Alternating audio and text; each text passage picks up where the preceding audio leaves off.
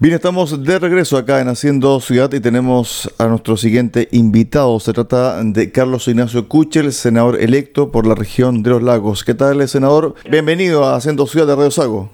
Éxito en este nuevo año. Así es. En Haciendo Ciudad y éxito a la ciudad, a la región, a Chile.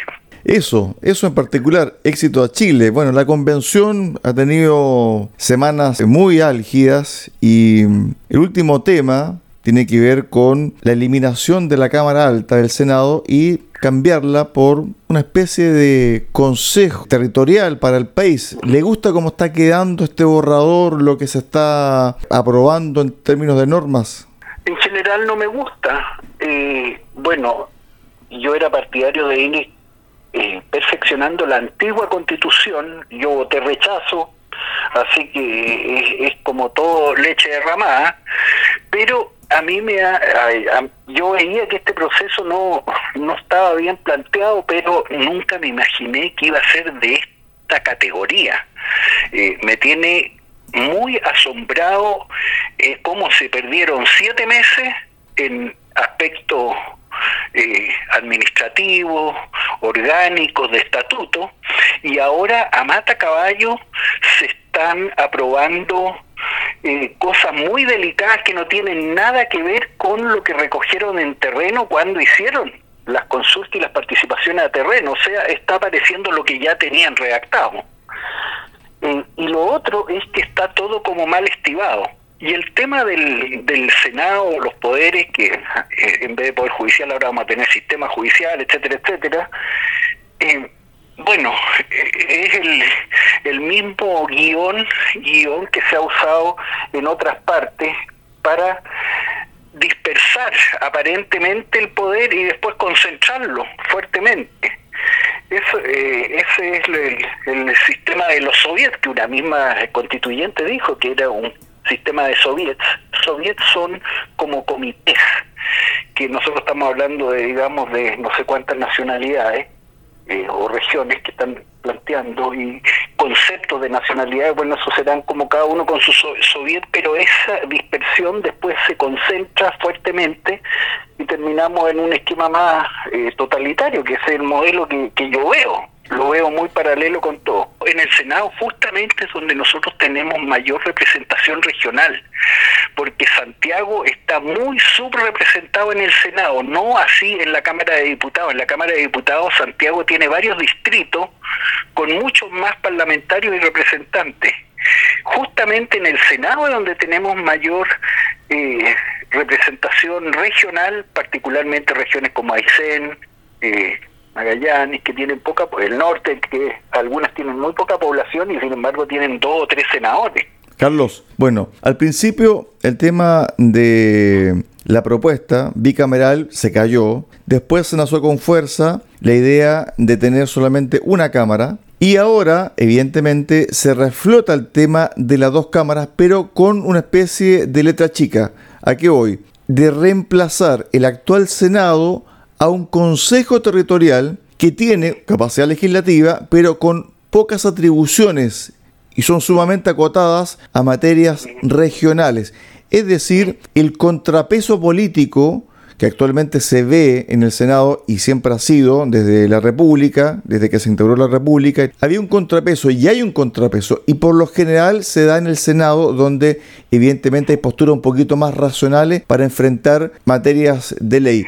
¿Esto cómo usted lo ve? El Senado es una Cámara de más largo plazo, por eso se elige por ocho años, para que no haya tanta urgencia electoral y no se vote según, según las encuestas, porque a veces las encuestas se equivocan o la mayor parte de la población se equivoca e incurrimos en beneficios de corto plazo y errores de largo plazo. Eh, por eso se trata de, se diseña un Senado en varios países, bueno, la, eh, con una duración más larga que la Cámara de Diputados, donde existe contrapesos, balance y dispersión del poder. Pero si hay totalitarismo, bueno, se habla de una Asamblea de la Revolución, una Duma, lo que sea, y, bueno, en el caso de China son 10.000 los diputados, eso igual que si no hubiera diputados, ¿te fijas? Cuando son tantos. Eh, pero ahí manejan un pequeño comité de 200, manejan a esos 10.000. Bueno, eh, de nuevo lo mismo que yo creo que esta aparente dispersión lleva a una concentración. Bueno, ahí se ve otras ideas, que no sé si será la meta final, eh, de tener una asamblea más grande que se haga cargo de todos los poderes. Eh, Carlos, es puro experimento, esto es puro experimento, oye. Carlos, con respecto, por ejemplo, a las asambleas regionales, que también se está reflotando, esto de tener mini parlamento en cada región, ¿qué es lo que te parece a ti? Eh, eso, unido a la capacidad de endeudarse de las regiones, me parece muy peligroso eh, desde el punto de vista del orden financiero, administrativo del Estado. Porque recordemos una vez más que Chile es un país solamente con 20 millones de habitantes. Nosotros no somos como Brasil o como Estados Unidos o como Rusia.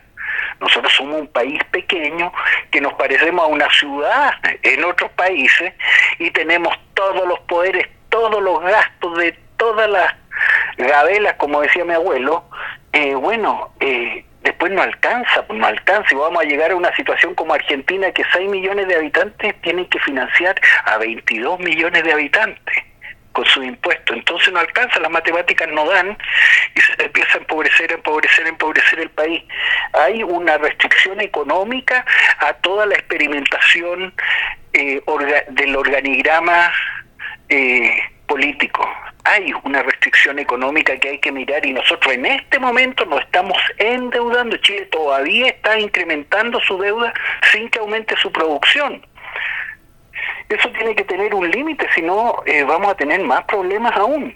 Hay eh, grupos como, por ejemplo, Amarillos por Chile, hay otro grupo que envió una carta y que están ligados también a personas que desde un principio apoyaron la convención y donde se utilizó el término imploramos, comillas, les imploramos que concuerden un texto con una base de acuerdo muy amplia, pero aparentemente esto no está surtiendo efecto de la convención. No está sucediendo, no está sucediendo porque, bueno, tuviste el día que se constituyó la constituyente, eh, hablaban de una represión como si les estuvieran pegando en la calle, etcétera, etcétera, todo un show, toda una ambientación, en fin, que a mi juicio más o menos indicaba cuál era el ánimo, el ánimo de un pedazo de ellos.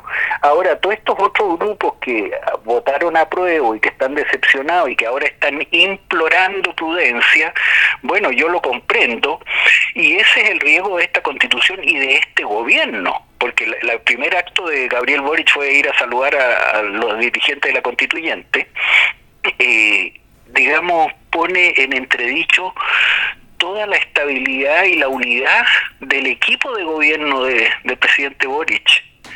No, esto tiene repercusiones en todas las direcciones, pues en todas las direcciones. ¿Qué va a pasar con el Congreso que asume el 11 de marzo si es que se siguen dando este tipo de normas que todavía no están en el borrador final? es que todas estas normas, Cristian, eh, están como entrando y saliendo porque las aprueban o las rechazan y están volviendo a comisión y una vez media muerta vuelven a resucitar y las resucitadas las matan. Eh, cuesta entender qué va a quedar de todo esto.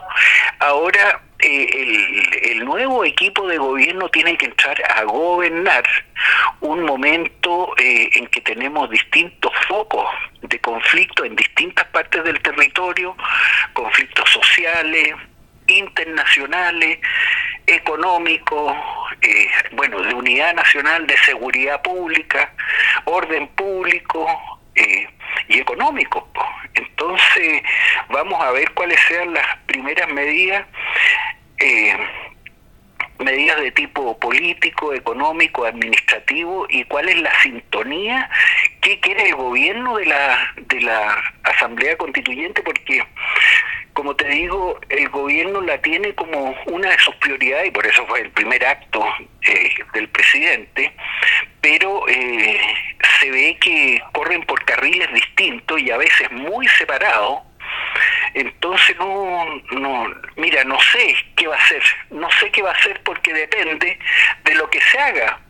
Yo quisiera que la, la, la imploración que hacen los amarillos y otros grupos de que haya prudencia, que haya sentido común, que haya precauciones, eh, eh, tengan efecto Carlos. y se encarrile esto. Carlos, cuando se sacan las cuentas, desde el punto de vista de la mayoría de los convencionales, supuestamente ellos aspiran a que ese 80% que aprobó tener una nueva Carta Magna se repita, ¿cierto?, en el plebiscito de salida. Sin embargo, el cuadro político ha cambiado ostensiblemente. Lo más probable, lo más probable es que si se llegase, por ejemplo, a aprobar las normas que van a ser presentadas en este plebiscito, se gane con un 50% más uno y donde gran parte de los chilenos va a rechazar la constitución. Y eso es lo que no quieren también parte importante de estas personas que imploran, por ejemplo... nadie lo quiere, pues yo tampoco lo quiero. Yo quisiera que la constitución sea más, eh, digamos, un paraguas para todos, o un quitasol para todos, no sé, una protección, un abrigo para todos y un camino, un sendero bueno para todos. Eh, eh, bueno, de eso se tratan las constituciones y si se resulta una constitución muy alejada de lo que son los usos y las costumbres de Chile, va, se va a desacreditar sola. Y si después empieza a funcionar con fallas ostensibles y daños manifiestos, se va a desacreditar solo y vamos a quedar en el peor de los mundos es difícil eh, llegar a ordenar una comunidad ahora eh, con internet en la forma que se hacían antes, hace 100 años. Entonces, no, este, aquí hay mucho para mi gusto de experimentación social, de experimento social. Hay mucho de revancha, hay mucho de desconocimiento, de desconocimiento de los fenómenos sociales, los fenómenos económicos, sociológicos no sé, yo estoy preocupado, pero eh, bueno, y me va a tocar un, un rol bien, bien importante y no sé si se va a ir a una confrontación de poderes o de sistemas, como están diciendo ahora, eh, cuál es el rol. El rol es muy importante, el rol que tome el gobierno, qué cosas va a querer el gobierno que no, si la constituyente va a ser una la mano del gato para sacar las castañas del fuego del gobierno o no, o viceversa, el gobierno va a ser las manos del gato de la constituyente. No sé, no puedo saberlo hoy. Y Ustedes... Tanto, digamos, estamos viendo cómo veranea el presidente electo en Juan Fernández, la ropa que se compra doña Iscasicha, etcétera, pero eh, están sucediendo cosas importantes. Ustedes como senadores electos han conversado entre sí con sus padres. Sí. ¿Qué es lo que qué es lo que se conversa? Hemos tenido reuniones, hemos tenido reuniones, hay bastante preocupación. Eh, lo que queremos eh, es moderación, prudencia. Tuve la, digamos, no, hasta ahora no han salido declaraciones mayores. Eh, queremos colaborar en todo lo que podamos y en lo que no, que no nos parezca vamos a hacer una oposición frontal, eh, tanto a los planteamientos del gobierno como de la constituyente. Carlos. Eh, y ahora, en este momento, mañana tenemos sesión para ampliar los estados de emergencia en la zona. Eh, mañana tenemos una sesión en la Cámara. Carlos, se ha hablado de plan B. Algunos rechazaron de plano esta situación, pero esto se viene postulando más o menos desde diciembre del año pasado, cuando se dice, bueno, podría haber una posibilidad de que un proyecto de ley que envió la presidenta Bachelet a finales de su mandato, donde se hicieron cabildos relacionados a la modificación de la constitución, también sea, ¿cierto?, la opción B para esta propuesta que va a salir de la convención. ¿A ti te han entregado esta idea? ¿Le das vuelta también o no? Sí, me la han planteado senadores, me la han planteado que es mucho más razonable eso que lo que está saliendo hoy en la Constitución ese, esa constitución que nosotros en su momento eh, le hicimos cantidad de observaciones. Yo no era parlamentario en ese momento, pero participé en tres reuniones porque hubo participación en las cámaras de comercio, en la Cámara de la Construcción, en el pequeño comercio, agricultores, en fin, eh, transportistas. Hubo varias instancias de participación bien interesantes, muy interesantes. Ahora no ha sido así, ahora ha sido como asambleísmo ha sido como asambleísmo y mucha improvisación y asambleísmo casi escondido. Fíjate que eh, teniendo una constituyente las reuniones eh, no se conocían dónde y cuándo se realizaban. Después uno sabía que se habían realizado y más o menos quienes habían participado, que eran poquitos. Bueno, eso todo lo vamos a ver, pues Cristian, a partir del 11 de marzo. Ahora bien, con respecto al plan B, siguiendo con esta idea. Estamos viendo, lo estamos viendo, eh, eh, a ver, es que hay que ver, eh, no sé, pues eso es la política. La política es construir opciones, opciones factibles, dentro de lo posible, como decía el presidente Elwin, que vayamos avanzando, siempre mejorando las condiciones de, de nuestra población dentro de lo que es financiable, pero no eh, vender la casa Carlos, Carlos, pero desde el punto de vista legislativo y jurídico actual, ¿es posible, por ejemplo, que esta idea nazca desde el mismo Congreso para ser aprobada por este Parlamento que asume el 11 de marzo tenemos una constituyente encargada de redactar una constitución, pero siempre la facultad constituyente ha estado en el Congreso y por eso que el Congreso ha cambiado tantas veces y ha aprobado otras constituciones. Pero en este momento tenemos un órgano especializado que tiene un plazo y una tarea. Sí, no, estoy de acuerdo con aquello, pero el sistema legislativo actual sigue en manos del Congreso. Por lo tanto, ¿existe la factibilidad legislativa actual sin saltarse órganos jurídicos para que el mismo Congreso elabore una propuesta de plan B? No soy eh, abogado, pero eh, el Congreso es muy soberano, es muy soberano y sigue siéndolo. Eh, yo creo que sí, como instancia política, sí se puede plantear y buscar eh, cuáles son los mecanismos institucionales para que ello ocurra, porque a veces eh, hay espacios vedados de tránsito, digamos, y habría que ver cuál es el camino, si tiene que ser iniciativa de qué proporción del Congreso, si el Ejecutivo, de qué forma, etcétera. O de la misma forma que se creó esta, esta Asamblea Constituyente, ¿te fijas? Carlos, te lo consulto.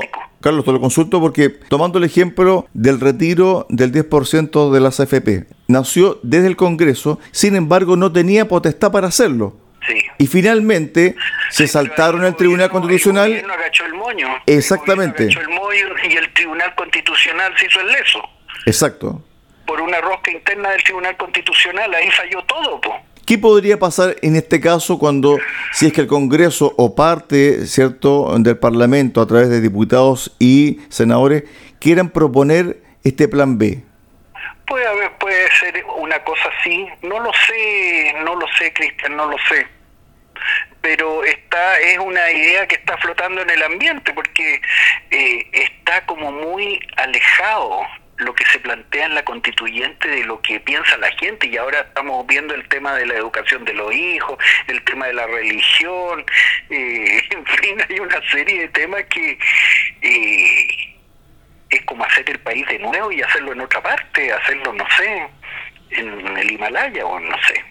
Bueno, hay harto trabajo por hacer a contar del 11 de marzo por parte del nuevo Congreso, Carlos. Cristian, es hay varias comisiones y las comisiones tienen una carga de trabajo totalmente dispareja. Eh, hay comisiones que son muy importantes, que tienen muy pocas propuestas, y otras que son poco relevantes, que tienen muchas propuestas que invaden el, eh, la temática de la comisión del lado. Todas las propuestas están eh, aprobando o rechazando, eh, digamos, a referéndum de lo que resulte de la vuelta a la comisión.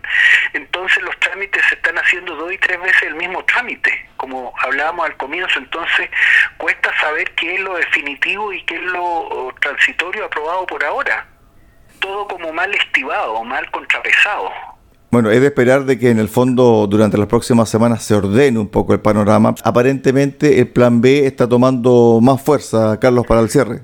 Bueno, eh, dentro de nosotros lo estamos conversando. Hay, eh, digamos, a ver, asesores nuestros que lo están viendo y, bueno, eh, no, no lo sé, y el plan B se, lo trata como un mal menor. Yo creo que no debemos aspirar al mal menor, debemos aspirar a lo mejor, para Chile, a la mejor carta constitucional posible, pero no porque esta va a salir muy mala, vamos a hacer una que sea menor, o no sé.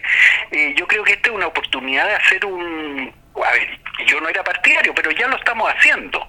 Entonces ahora de lo que tenemos saquemos lo mejor, no el mal menor. Ese es mi planteamiento hoy día.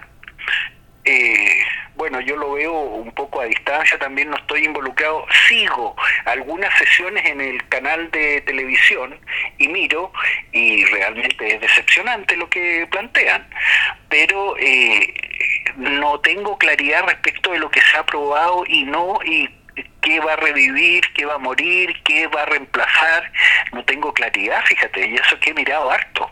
Estuvimos con Carlos Ignacio Cuchil, senador electo por la región de los lagos, conversando sobre la actualidad de la Convención Constitucional. Gracias, Carlos. Buen viaje. ¿eh? Gracias, Cristian. Muchas gracias. Chao, chao.